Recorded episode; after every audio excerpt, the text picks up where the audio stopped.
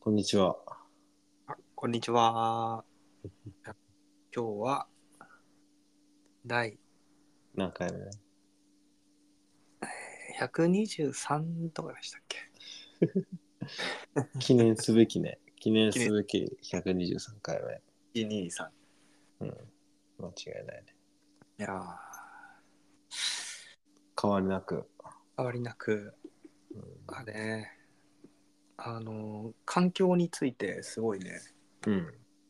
あの、本とかうん読んだり、まあ、それこそ Spotify でもその環境に関する、なんか、プログラムとかがあったりしてね、何どういうことなんか新しいこの環境に対してのベンチャー企業のこう取り組みとかそういうのがあるんだ。そうそれを取り上げているような番組があってこれめっちゃ面白いなと思ってポッドキャスト的なそうそうそうそえうえなんかね、まあ、ぜまだうまく言えないんだけどうん。なんかアメリカの方で結構そのエコテックっていうのかなエコテックベンチャうん。ーね面白いうん。なんかね、なんて言ったらいいんだろう。ほら地球を守りましょうみたいなさ、うんなんかそういう、なんていうの、精神に訴え訴えかけるような感じじゃなくって、うん。やはりポジティブなうんなんか企業がすごい多いなと思って。だから、どううんいうこと例えば、うん。なんかそう、科学的分野が多かったかな。なんかああこういうも、そういのうをことね。で、うんうんうんいにエネルギーになるっていうのを考えてるみたいな。それそうこいうそ、ことね屋根裏部屋みたいなとこから始めるような企業とかもうん。うん。なんかあるような感じで。なんかこう、プラスチックをうん、うん。分解できるバクテリアが見つかったみたいな。ああ、多分そういうことだと思う。そうだよね。うん。うんいやなんかね自分の中のその環境に対する考えがねすごい古かったわ、アップデートされたわ今回、そうだよね。うん、変わってきたなーっていうねそうだよね。だからなんか、ちょっと今まで思うのは、自分にできることはみたいなさ、そそんなしかなかったじゃん。こ電気を悪魔の上に消しましょうとかさ、うんうんうんちゃんと分別しましょうとかさ、そんなんばっかだったけど、うんまあ、世の中的にはね、まあもう一歩踏み出してね、うん、会社としての取り組みだとか、そういううんそうそうなんかむしろそういう取り組みを始めてないところはもう投資家的に言うともう見切りつけられるっていうそうだよね。あそうなるほどなーと思ってねそうね。なんか平均気温がさうん。温暖化で、まあ、1度とか 0. 何度とか上がるとかっていうことに対しても、なんか俺そんなそんくらいかってなんかなんていうのかなうんうんエアコンつけて12度の違いってそんなでもないなとかって思ったけどうん多分世界平均気温が1度とか2度とか上がったらかなり社会の、この全体の仕組みが大きく変わりそうな気もするなっていうね。仕組み、うん、だからそれに対する、まあ、いろいろな法法律であったり、まあ、まあ経済であったり必要なものだったりっていうものは、多分大きく変わってしまうような気もするからうん、うん環境が、ね、あの守られてその平均気温が上がらなきゃ一番いいんだけど、うんもうこのままの状態で上がっていったら、まあ、それに対する何かこう取り組みっていうのがやっぱ必要になってくるだろうなとそうだよね。思って、うん、なんかそういった意味で多分社会的に世界的に大きくうん変わるのかなっていうねなんかうんすごい身近に感じたわいろいろ調べてったらうんなんか育つものとかとかね。そうそうそうそうそう。全てに多分関わってくるんだなって、その1、2度が。間違いないよね。ん。プラスチそうッなんだよクの話今出たけどさ、な。うん。あれプラスチック俺ね、もう買いたくないなって思い始めちゃったよいや、それさ、だいぶむずいんだよね。ねね。すげえわかるけど、うん。だいぶ難しいよだいね。ぶ難しいよね、そこ。うん、ただ俺、あの、すげえ些細なる抵抗だけど、うん、ああの、洗顔のさ、あー、マイクロビーズみたいな。そうそうそうそう。うん、あれが入ってるのはもう買わなくなったね。ああ、それはなんか第一歩なんじゃないそうだよね。まうんあ、だいぶもう買ってないけど、あんなのね、はい流れてどうしようもないよね。永遠にだってさ循環されてさうん。永遠に消えないゴミみたいな感じでさそうだよね。雨とかにも入ってんでしょっ入ってるだろうね。てことは農作物の土壌とかにも入ってって、まあ、入っ細てかるねいければ細かいものであれば食べ物にも入ってくんじゃねっていうさそうだよね。なかなか魚だよねはいうん、間違いなく魚の口の中入って、それを自分たちが食べてみたいなね。そうだよねうん。あアニサキスどころじゃないよねうん。まあ、今時、もしかしたらちっちゃいプラスチックじゃないのかもしれないけどね。ああ確かにね洗特に多顔く売ってるようなうん。さすがに、ああこの時代ね。この時代ね。あうんあれは多分何なのかな例えばペットボトルだったらその物体があって、それをリサイクルっていうのでうん。循環できるけどそのマイクロみたいな話になってくるとうん。多分これが不可能なんだろうね。可能だよね。集められないもんね。そうなんだよ。うん集められないんだよね。そうだよな。うんなんかねその太平洋だったかな一時期そのゴミプラスチックのゴミがブワーンって集まって、うんすごい島みたいになってうん。るっていう写真も見てちょっと衝撃だなと思ってさ、で今はそのマイクロになっちゃってるからその読み方なんかね、なんかスープってプラスチックなんとかスープって呼ばれてたねへえ。なんかどんどん呼び方も変わっていってうんなんかその、この前、けちょっと前のクレイジージャーニーで、うん洞窟探検のうんうんうんうん人の話があったんだよね。その世界中のいろんな洞窟を探検してるみたいな。なるほど。そうそう。で、あの、人類未踏の洞窟みたいなうのがあってん、そこに行って、で、あ結構あるあるなんつってう言んって、行って、で最終的に、その、まあ、滝が流れてたんだよね。洞窟の中、洞窟の中に向かって滝が流れてて、で、うんちょっとなんか川っていうか、水が流れるうんうんうんところがあって、で、それに沿ってね、その洞窟ができてって、だから、うんうん。それを水の流れに沿って人がうんこう何深くまで行ってたんだけどうんその最後のゴールがさ、うん。あの何ゴミゴミだらけでこれ以上いけませんみたいなええ小説ないよね。マジか。その水によって運ばれたみそうそうそうそゴミが。う。ううんわあー、それは悲しいな。ねえそれはちょっとね。そうだよね。うん。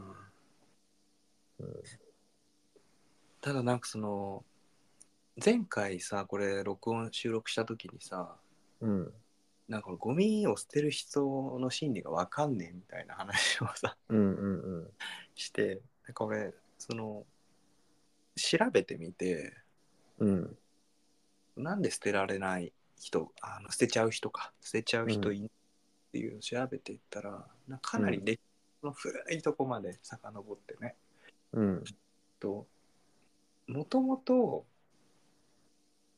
この人間ホモ・サピエンスはうん移住して生活してたんだよね、うんうんうんまあ、定住ではない、そういうことねうん、で移住の場合って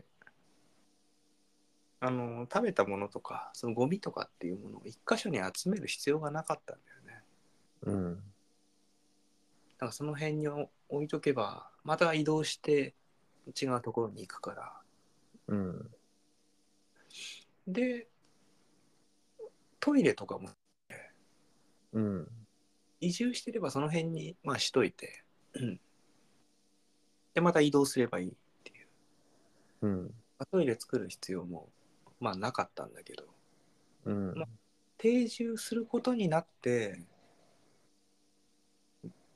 掃除をしなきゃいけなくなっちゃったのねうんであとはトイレも決められたところでやらなくちゃいけなくなったってうんでその昔の名残がやっぱ体に残ってて赤ちゃんの時ってさトイレを覚えなきゃいけないじうんそうだねゃん、うん、それがね多分移住時代の名残なんだと思うんだよねほ頑張って克服するためにおむつとかも頑張ってつけてトイレを覚えるっていうのがううんうん移住民のそういうことねうんうんだからまあそれすごく分かりやすい例で言うとその赤ちゃんのそのトイレを覚えるっていううんまあ的な進化をまあ個人でももう一回やってるっていうような感じなんだけどうんに対してもそうなんだろうなと思ってうんだからもともとは掃除をなんていうの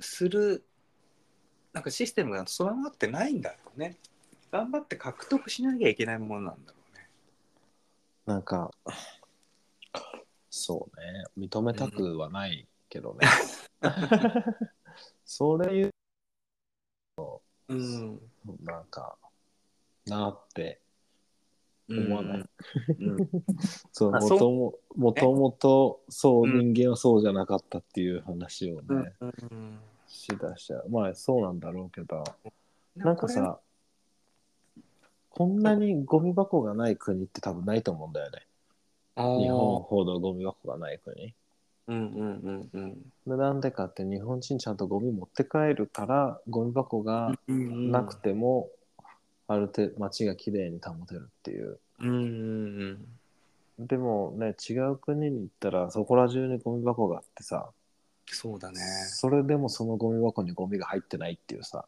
あ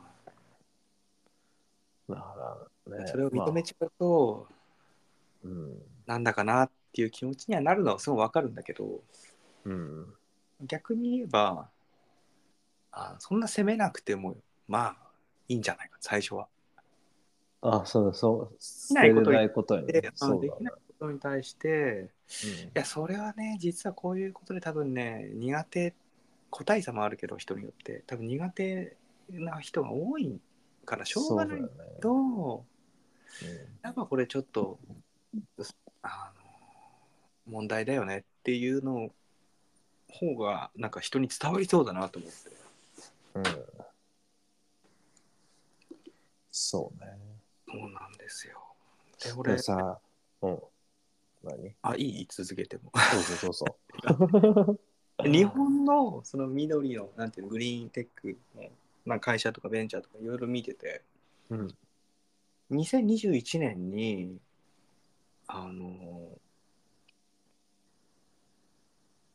なんだろうねか環境スタートアップ大賞みたいのがあって環境に関するそのベンチャーの、まあ、うん取り組みについて、あの評価するっていうのがあってで環境大臣賞を取ったね、うん株式会社ピリカっていうところが出しているうんアプリピリカっていう、アプリうん、うんっていうのがぜひね俺はこれ入れてほしいなと思ったんだけど、入れたんだうん、何なのかっていうとねあのゴミを拾うアプリうんでゴミを拾って記録をつけるみたいなただまうあんそれだけなんだけど、それがまあなんていうのかな共有されてるんでねみんなと。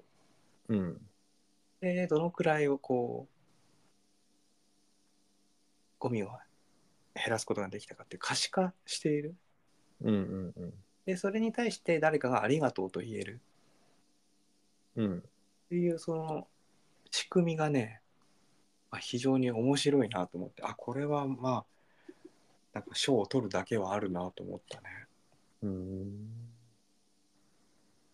なんかぜひこのピーカというのをねやってみたらいいんじゃすないごいね世界100カ国以上の国で利用されてる、そうなんだよなんか俺も同じようななんかツイッターとかでさなんかゴミ拾いましたってあげたら絶対に嫌な思いする人いないなと思ってうんなんかありがてえなって気持ちになるじゃんそうすると自分もちょっと拾おうとかっていう気持ちになるからなんかそういうのがあればいいなって思ってたらあったねうんあここれはねいい面白い取り組みだなと思って本当だねうんアプリでやるっていうのはなんか想像してなかったな環境に対してこれ何これをありがとうで完結なの、あのね、つい2、3日前に入れて、まだね、ちゃんと理解してないんだけど、まあそういうありがとうと言われることで完結なのかな。あとはなんかイベントみたいのがあるみたい。うん集まったりとかっていう、まあアプリがありますよと。そういうことねうん、なんか俺、入れた途端に、うちの周りのゴミめっちゃ拾ってくれてる人いると思って、ちょっと嬉しくあなっそうた。うん、すそごれいねすごいねすごいね、ピカピカな、なんだろう、キラキラみたいなマークになってるのを、その拾った人がいると。へえで家の周りをさ、多分犬の散歩なのかな。なんか散歩中に、なんかたくさうんん来てくれてる人がいるっていう。うんなんかそういう人は、なんか、もっとね、あの、ありがとうって言われてもいいと思うし、評価されてもいいだろうな、とは思うね。そうだねうん。可視化させるって、すごいなと思った。そうだねうんこういう取り組みは面白いね。本当っうんていうのをね、まあ、先週、まあ、環境についてお互いの認識をアップデートさせようということうでん調べてみました。そういうことねうん。ドネーションうんなんか思ったよりまあか環境問題で深刻なんだろうけどうん取り組み方ってなんかポジティブううんポジティブな捉え方で動いてる人もいるなっていうねそうだねうんこのでもゴミを拾ってうんうんゴミゴミを拾う目的ってうんうんトンネルの奥まで行くためだよそうだよね その主にはうん何なんだろうその動植物うんうんうんへの影響とかかなああそうだねもうなんかそれがなんていうのかな液体であればこう環境に与える影響を阻止するっていうのもあるよねうん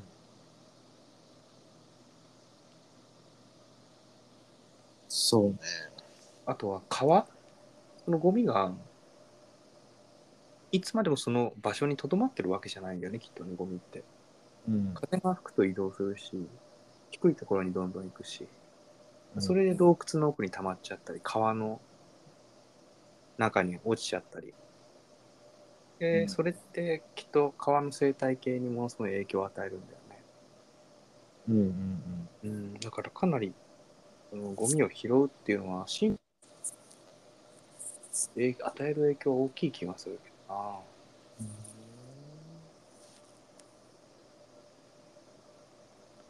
そううーん。えアメリカのゴミ事情はどんな感じなのうーんまあなんかさ結局、歩歩く街にいないからさ車に、車に乗る街にああ。いるからうんそんなにゴミ見ないんだよねうん。ああ。ゴミ見るのって歩いてる時じゃん、確かに。うん、だ車で移動だから駐車場に止めてうん。スーパーに行くとか、駐車場に止めて会社に行くとか、うんうんううんん正直全然見ないねうん。ああ。でもきっとゴミはいっぱい落ちてるんだと思うなうん。でも、は前回、はじめが言ってたみたいに、最終的な行き場所っていうのも気になるよね。例えば、ゴミをそうねとして、ちゃんと集めて、せっかくね、集めて、うん一つのところに集約させても、その後、どうしてるのかっていう、うんで、今のやり方が最適解なのかっていうのもまだわかんないしね。そうかな結局何ゴミってさ分別がめんどくさいんだと思うんだよねうんうんうんで結局分別しきれなかったりもするじゃんうん。うん。うんなんかついそたっていうかね。そうそうそう。なんかこう、そこに挑戦してるなんかないのかなとは思うんだああよー。なるほどね。分別のところの、その、ややこしさを。な。ななんだっけ、その、結局、あのー、焼却炉で何度以上で燃やせるんだったら、プラスチックも燃やせるんだっけ燃やせるんだよね。あな俺そこはちょっとよくわかんないな。なんかさ、うん。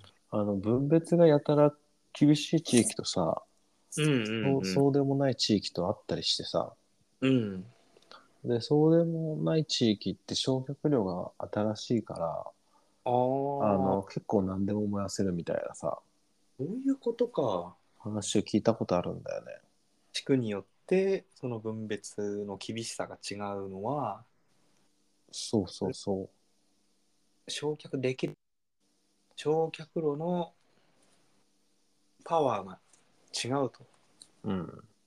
なんか昔こう、プラスチック燃やしてダイオキシンの問題みたいなのあったじゃん。うんうんでも、そう、それは高温で燃やせばうんダイオキシンが出ないみたいなっマジでて聞いたんだよね。へえまあ、でもなんか、そうね。ゴミね。ねえちゃんと分別してる分別してるうん。なんかねでもうちのこの地区はね8割の原理みたいな7割8割の原理かなその含まれているものの8割が何であるかによって分別っていうことらしいへえ、あ、そうなんだ。うんまあ、どうしても取れないさものがくっついちゃってる場合あるじゃない、そのちょあるよね。っとだけ一部分だけになんかこう金属がついてるとかうん。あそういう時ってさどうしようなんかもう分けられないうわーって頑張ってやっても分けられないうん。まあもうその大部分が何でできてるかっていうののしあの分けていいんだよ、あ、そうなんだ。うん、だから結局混ざってるよねちょっとね混ざってるよね。うん、だからそれは焼却炉の方で一気にやっちゃうのかな。ちょっと違うものが混じってたとしても。そうね。ねうん、え。キャップペットボトルのキャップとさ、ボトルさ、分けんじゃん。うん。でもさ、あの、ちょっとついてんじゃん、あの、キャップの一部分が上に。ていうかあれ俺なんで分けるかよく分かんないんだよねそれもそうなんだよ。調べてないからわかんないんだけど、うんなんで、蓋とさ、そのなんボかトル、昔聞いたのはうん蓋の方が純度が高いって聞いたんだよね、あでーも硬いし、そうそうそう。純度も何もあんだなと思ってたんだけど さ。いやでも、その、何蓋以外純度低くても、それもね、リサイクルうんするんだから別に、蓋だけ集めて、ってなんでそうなるのかなとは思ってたけど、もしかしてコストの問題なのかなその、純度あが低そうかいもしれない、ね方。は、この温度でうん。何時間やればできるみたいなのに対して、純度が高いものはちょっとコストがかかるから、分けてくれっていう話なのかもしれないね。あるかもしれないね。あうん、あ。いろいろ知らないことばっかりだね。うん。よくないな。そうね。うん。そうか。ゴミ拾いね。うん。まあなんかね、そういう、なんか着眼点が面白いなと思った。うん。なんか、なんていうのかな。多分、なんか言い方変だけど、人間には多分承認欲求みたいなのは多分あると思うんだよね。そうだね。うん。それをなんかうまくあの取り入れてる形だなって、俺はなんかそそう思ったね。うん、そういうことね。うん。なんか、さ、おあのー言ったじゃん。その、二つ忘れられないって言ってさ、前回。ああ、一。つがこう砂漠で育つ植物とさ、うん。もう一つが、その、バクテリアでゴミを分解して、うん。あ結局何だったんだっけな。肥料になるのかな。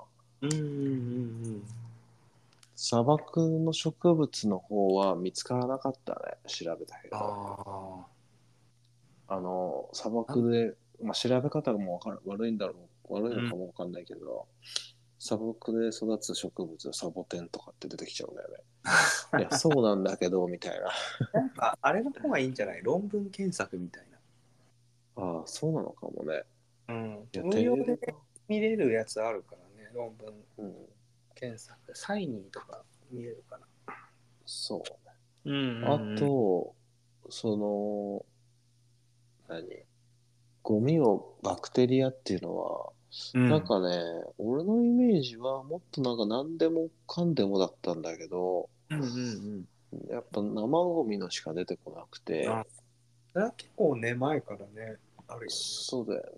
うんでも、なんか、この、何、ちっちゃい生ゴミ処理器みたいなのがあって、うん普通にレストランとかに置けるようなうんサイズ感のね、うんうんなんか、ああ、まあそういうのあるんだなとは思ったけど。うんうんそれで、そうやって調べていったら、そのプラスチックも分解できるみたいなバクテリアのが、そうそうそう、見つ出てきて、やばただ、その、速度っつったかな。まあ速度が多分まだ遅いんだろうね。だからそれを分解かうん。それを早めるためにはみたいな。まだ生き物だよねバクテリアだからそうなんだろうね。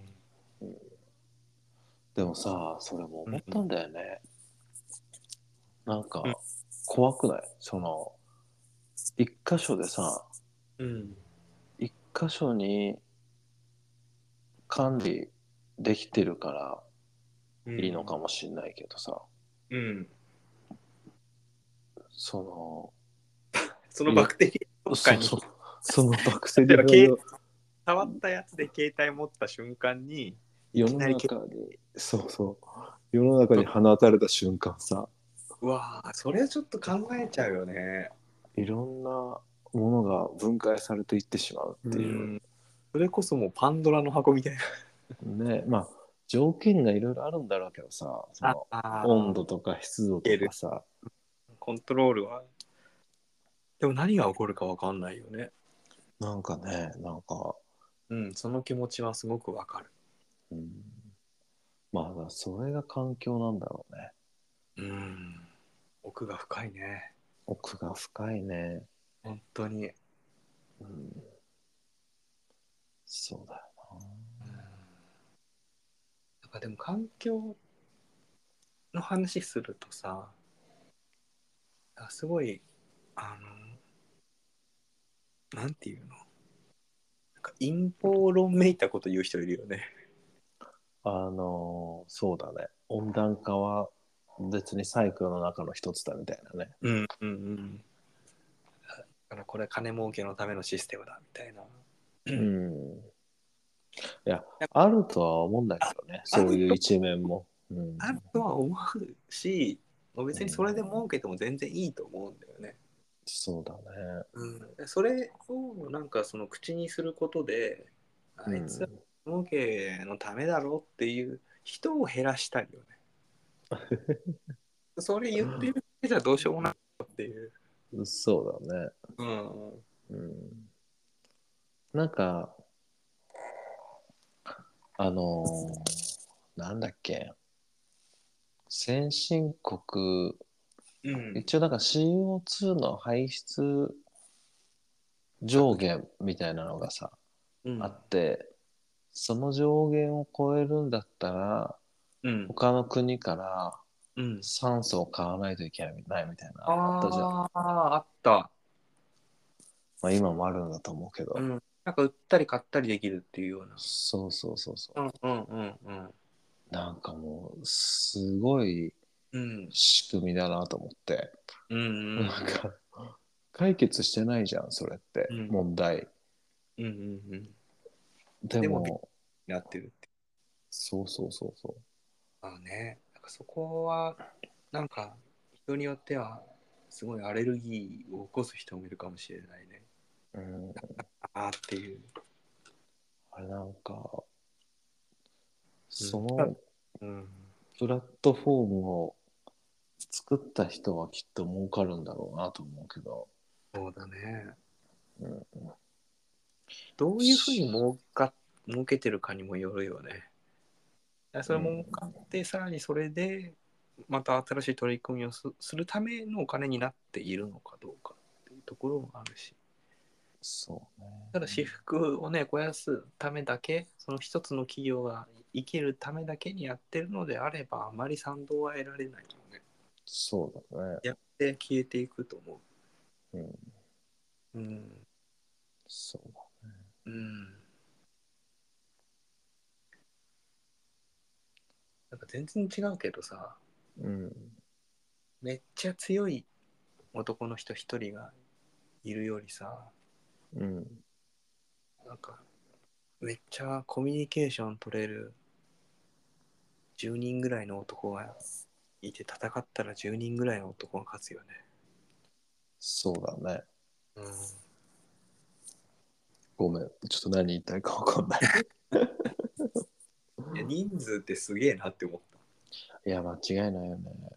た。うん、天才が一人いても、それこそ、うんなんかその天動説、地動説の話じゃないけど、理解してくれる人がいなければ、うん、多分その力を発揮できないまま終わるんだよね。まあ、時を超えて理解してくれる人が出てくる場合もあるけど、そうだね。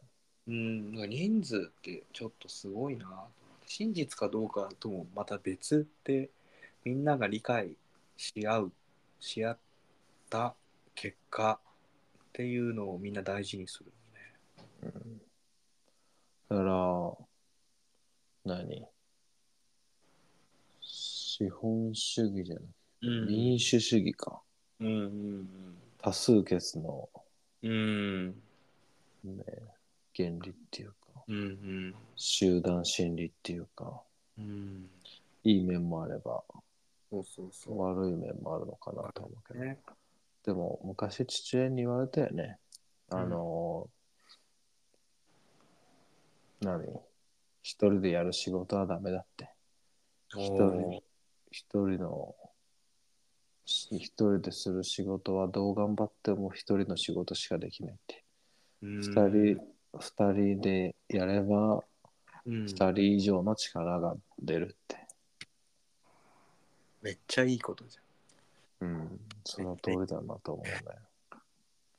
でこの前、父親が帰った時に、ゃん。うん。父親じゃない、俺が帰った時 に、あの、言ってたのが、うん。なんか一人暮らししたいんだよな、なんつって言ってたから、それも、あの時と言ってることちげえなと思 って。いや、でも、言ったけどね、あの、いや、一人暮らしなんて人間一人じゃ生きられないんだから、一人暮らしなんてしなくていいっつってて。うんうんうんうん。なんか喧嘩とかしたのかな。いや違う、なんかもう、なんだろうね、そういう、まあ、挑戦じゃないけど、なんか新しいことをあー意味で。そうしたいなっていうことなんじゃないかなと思うけどね。なるほど。だったら旅とかいいんじゃない一人でね、うん。そういう感じでもないんだよなるほど。まあ、ものすごく一人になりたい時もあるけどね。な。あるね、そうだうね。ん。まあでも、何結局、くにちゃんの言う通りだよ。え 一人、ひうん、人数、ああ、人数ってすごいってね。だから、その、別に難しいことを一人の人がやらなくても、簡単なことをたくさんの人がやればいいよね。間違いないね。うん、でそれをどうやればいいのかが俺はそのなんていうのプロセスがいなんかパッと思い浮かばないけどそれは環境問題でも経済でも同じなんじゃないかそうだね。な。うん、うん、だから、その、従業員がね、うんうん、一人でも、最初はいいかもしれないけど、うん、うん。まあ、そうなるとそれなりだよね。うん。まあ、従業員としなくてもだからまそあんなバイトでもいいんだろうけど、支援をしてくれる人を募るっていうのもありだよね。うん、うん。そうね。そうすると社長を一人経理一人ああでももうちょっと必要か。まあ、ちょっとその辺はよくわかんないんだけどさ、うん。正直さ。うんうん。ままあ、あ社で長も、なならなきゃいけないから。そうそうそうそう。環境関係で。なんかね、うん。ちょっとそろそろじゃない市役所行くの。そうだね。うん。かもしんない。分野的なことまで決まったね。でもね。ねえ、なんか、うんうん。そうだね。そうすると、ここまで絞るとなんか出てきそあ気もするよね。うな。ね結構、紆余曲折、だらだら、 いろいえ。ろと考えてきたけど、まあ、なんとなくその、自分たちがその何に対してパワーが出るのかっていうのもなんとなく分かってきた気がするし、そうだよね。うんなんかまとめてみるか、なんか書書類じゃないけど、パソコンでうん。これまでの聞き返して。まあ、どうなんだろうんうんう。どうなんだろうな。やっぱあれなのかな。そんな、そんなに気軽に行けるもんじゃないのかうん。どうなのかなしかもいけたとしても、そのマッチするものがね、あるかどうかっな。そうだね。ていうので、何か別のアクションを起こして、それを関連づければいいのかうん。どういうこと例えば、まあ、0円でも会社って作れるわけで、って取り込むみたいな。でそうすると事業継承ではないのまあ、それこそ M&A だよね。そうかそうか。うん。だから個人対企業になるか、うん。企業対企業になるかの違いだけで、うんそうかそうか。取り込むっていう構図自体はあるのが前提の M&A か。そうだね。うん。そうかそうか。じゃあ別にマッチするものが出てくるまで何もできないわけではないんだよね。やろうと思うと何か始められるような気がするな。うん。で、いいのが出てきたときにそこをうまく利用すそうだね。る。うんうんそうね。でもこう、会社を待っている間、まあ他のことしてたらいいし、俺も俺別に仕事はしてるけど、なんかこう、最近話をしてて、うん。うーん、環境問題に対する、あれは面白い、面白いって言ったら変だけど、うん。何かこう、やれたらいいなっていうのはあるね。まあ、ちょっとテンション上がるよね。テンション上がるね。でも、その、何あれじゃダメだと思うんだよな。その、まあ、ダメじゃないんだけど、うんうん。非営利団体のボランティアじゃ、ああ、考えてないわ。うんそれは考えてない。そうでしょ、うお金はもうう、うん、どこからもらうかちょっとわからんけども非営利団体はちょっと違うかな最終的に俺それで生きていきたいからさうん、ささすがに対価がないといい仕事ができないそうだよな。うんそこはちょっと共通してうん認識しとこあんまり、どうなんだろう、あああれだね新しいことに常にアンテナをこう合わせていくっていうことと一番大事なのは多分モチベーション維持だね。うな。モチベーションは、そうだね。そうだなんね。その、どこ、全体的な、そうそうまあ、そう。モチベーションだよね。そうだよね。 M&A のそのセミナー一回行ったけど何よりも大事って言ったのはそのモチベーションの維持ってきたからね。何をやるにしても。うんうんうん。それをなんていうのかないい意味でこう高めていい方向に持ってってくれるうんっていうのをね、大事に。なんかこう、環境っていうのがうん。いいかなと思うんだよな。そのうん、うんモチベーション維持にもなるなと思って。うん、初めなんか。もともと興味があったじゃん、お互いが。うん。ね。うん。それで、なんかぴったりのね、会社がさ、譲渡してくれるっていうのがあったら最高だよね。そうなんだよね。うん。うん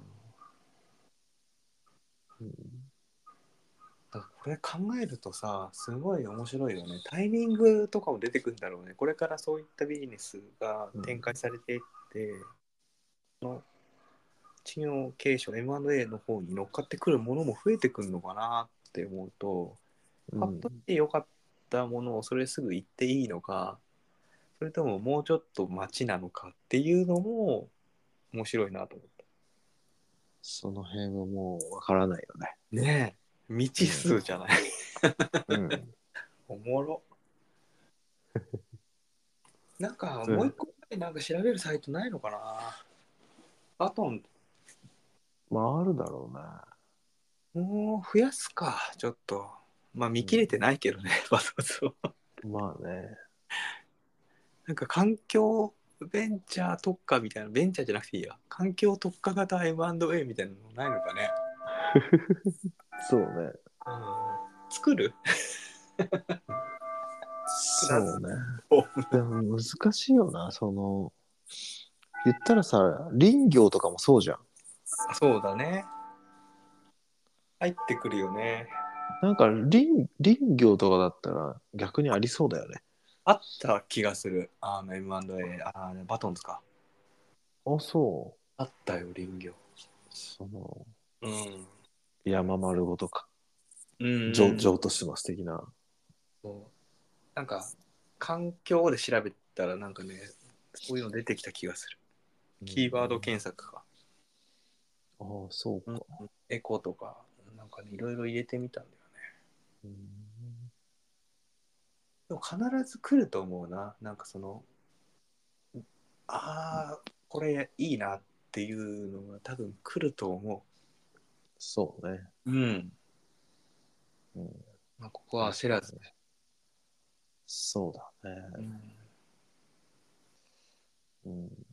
個人に対しての M&A はこれからもうちょっと変わってくるような気がするんだけどなその俺が行ったセミナーの担当の人もやっうん。ぱり大きい会社とか企業が今メインだけどこれから個人を対象にして、なんかもっと間口を開かせていかないといけないっていうのが課題でもあるって言ってたから。うんうん。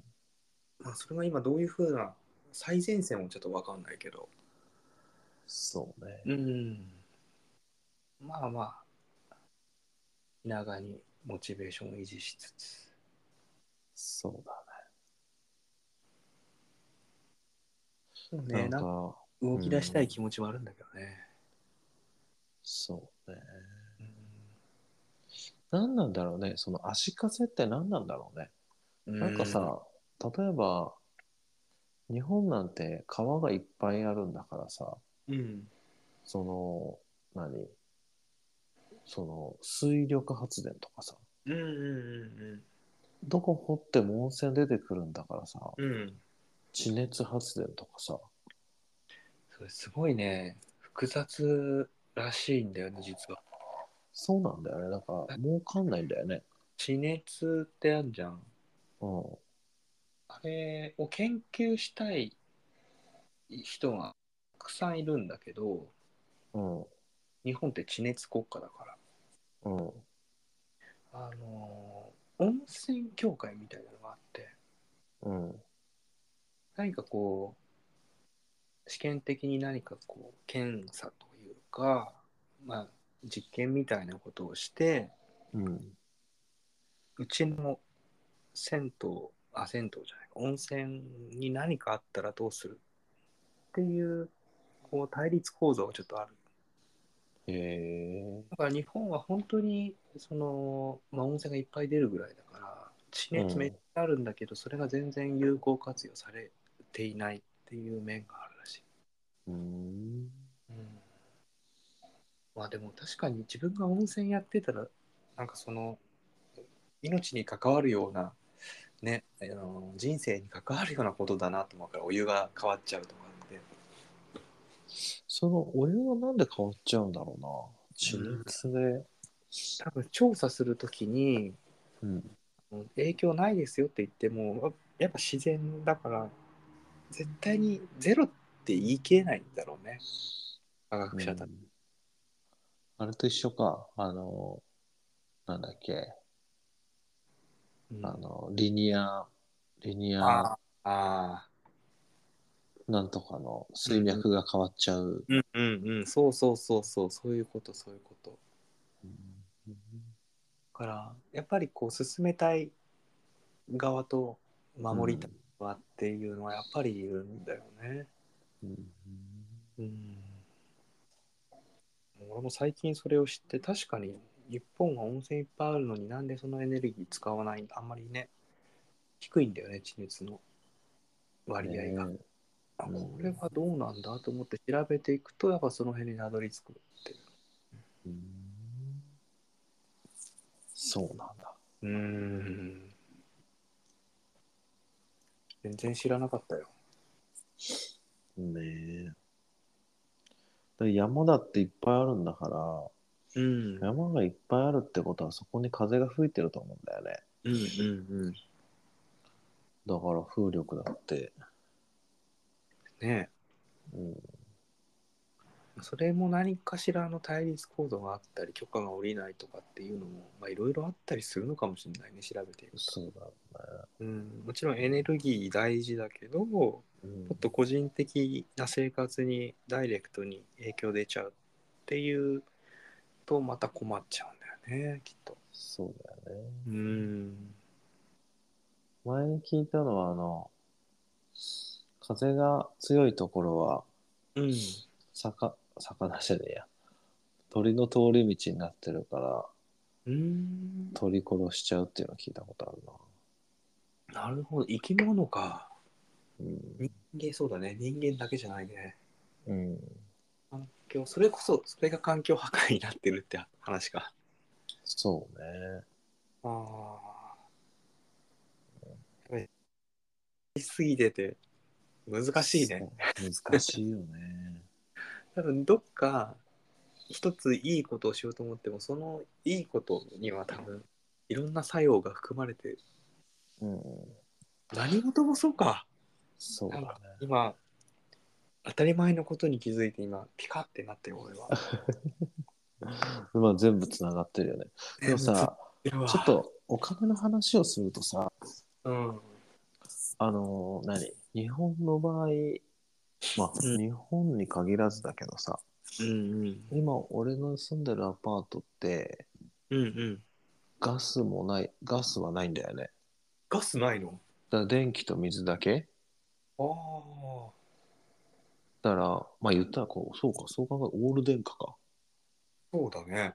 そうだよねそれでオール電化って日本でもさ何言うじゃん、なんかもう結構前からオール電化オール電化って言うじゃんうんうんうんんでまあ車の業界で行くとさうんまあ電気自動車がだからうんガソリンし、ガソリン使用者を減らしましょうっていううん話じゃうんうんん。で、言ってしまえば何、電気、発電もね、極力、何、火力発電はやめていこうみたいな。うんうんだから、きっと電力事業っていうのは、今後お金にはなるんだろうなと思うよね。うんうん需要は増えるじゃん。そうだねやっぱりエまあネルギーだよね、そうだね。うんまあ、電気作る力はないけど。 でもまあ、なんか、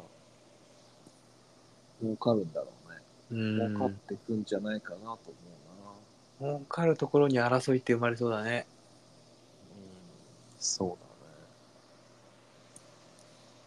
うなんかさベンツとかさだね。あの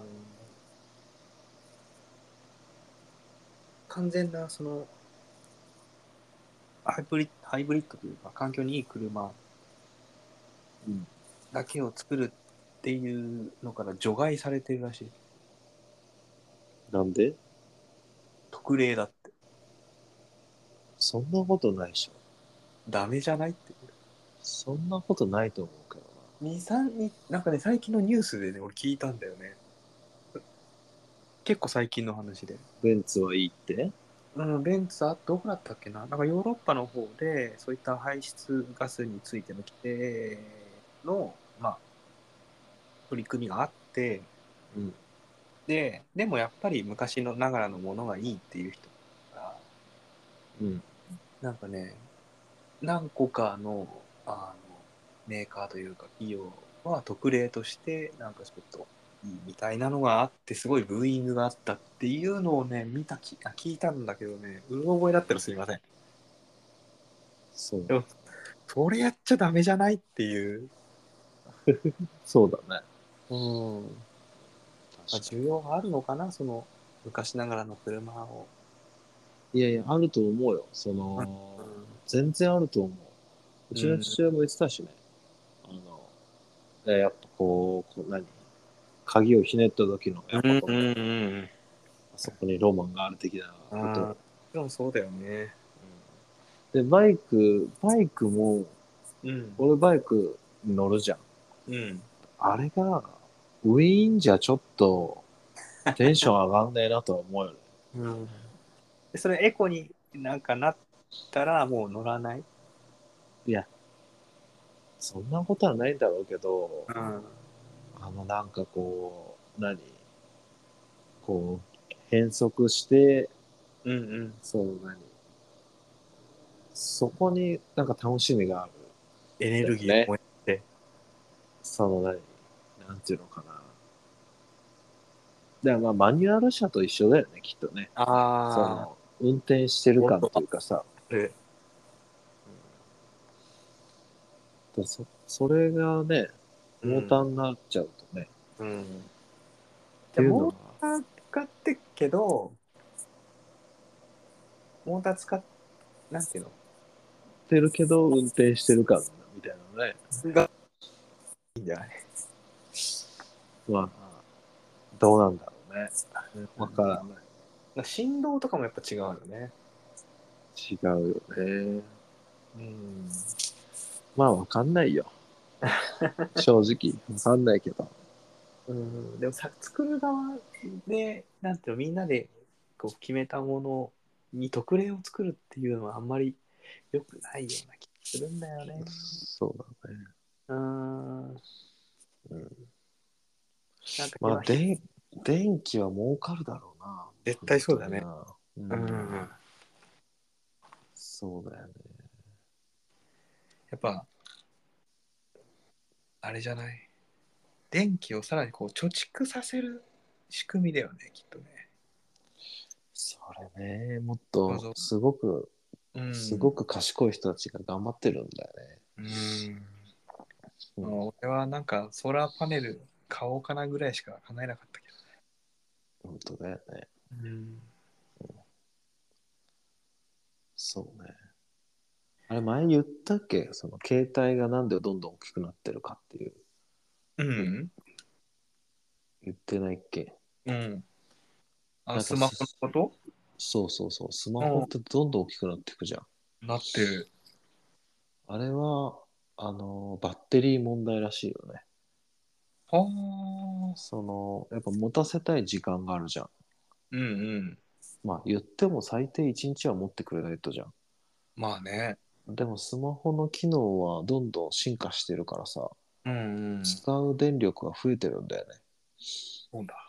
てなると電池のサイズをアップしないといけなくてあーそうするとどうしても画面が画面っていうかスマホが大きくなるっていういや、スマホが大きくなると、またさらに画面も大きくなってさ、そうそうそうそうより電池食うんじゃないまあその何画面で画面で使う電池なんて大したことないからさ映すのに使う電池ああ、電な力んか、がなんか。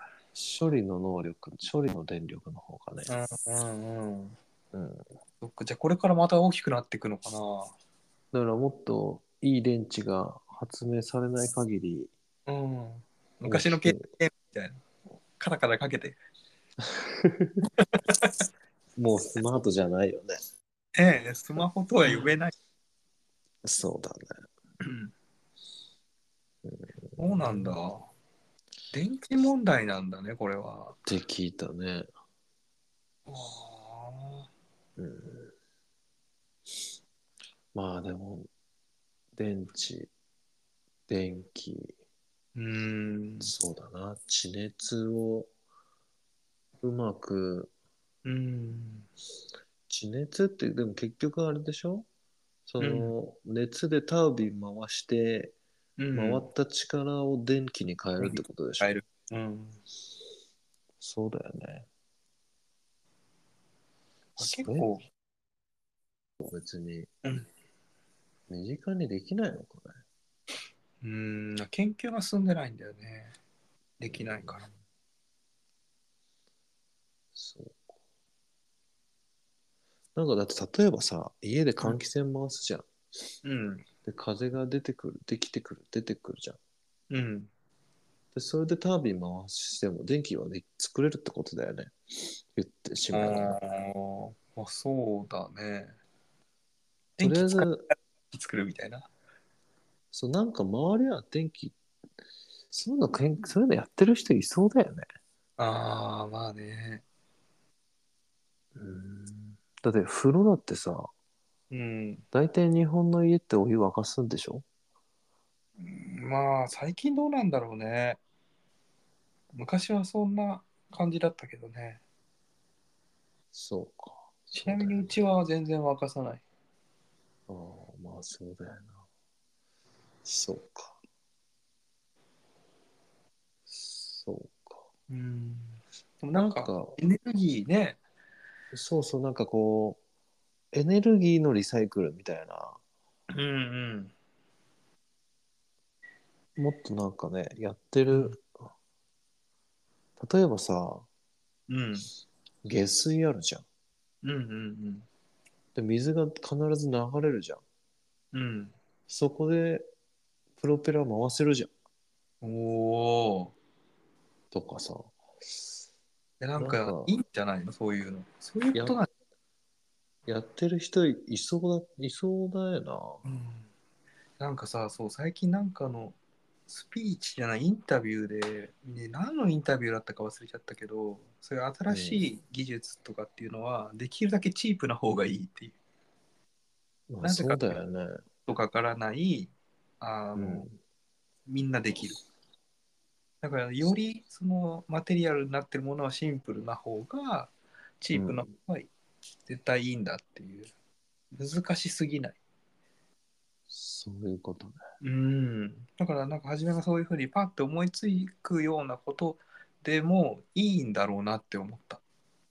うんうん、なんかもうじゃあ作ってみるなんかやってみよくうか。くにちゃんが作るしかないけど うんあの ー何トイレのさうん。例えば例えばだけどトイレトイレでこう水流すじゃんうん。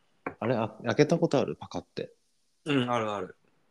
あそこで水が溜まっていくじゃんうん。だから水が流れてくるあああれどうなってたっけあ、上上下にこう動くってことその、あれを利用する水面その水が流れてくる力を使って回転させるのか。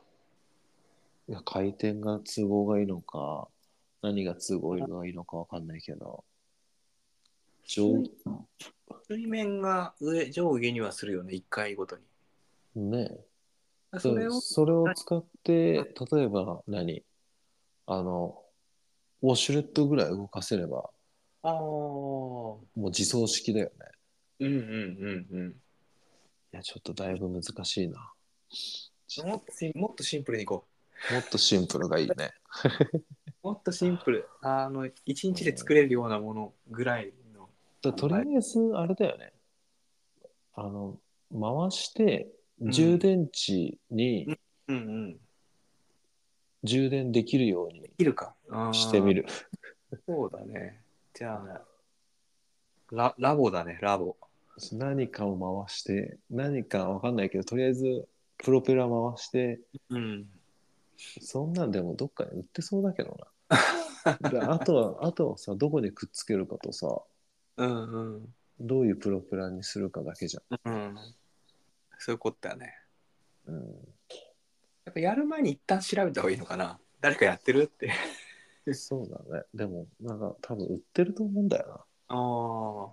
商品として。だってさ、何あるじゃん。こう、非常用電気みたいなさ。うんうんうんあれと一緒だよね。手で回してさ。うん。うんうん。で、ちょっと電気貯めてさ。うんうん。で、スマホ充電できますみたいなさ。うん。それをどこで使うかっていうのを考えて、その特化させるってことだよね。そういうことだよね。トイレでさっきみたいにやるっていうのであれば、そのトイレにより適したもの、そうだうね。ん、でシンプルなものっていうことだそういね。うことだ。うんううんん、なんか数値取りたいね。いや、ちょっと気が早いよ。いやでもその実験的なものは僕すごい好きだな。うんちょっとその辺、ちょっとじゃあ調べてみよそうだね。何か簡単にうん始められること、う。そうだ実験できること、うんやってみよね。そうう。うんうん、じゃあ来週はまたまとめてみますかその辺を何かそうね。考えた。 うん。 依存のものでもね、いいと思うよ。間違いないね。ここからなんかまた考えればいいし。うん。じゃあ、そんなとこかな。だね。うん。じゃあうん、またまた、おやすみなさい。おやすみなさーい。はい。じゃあね。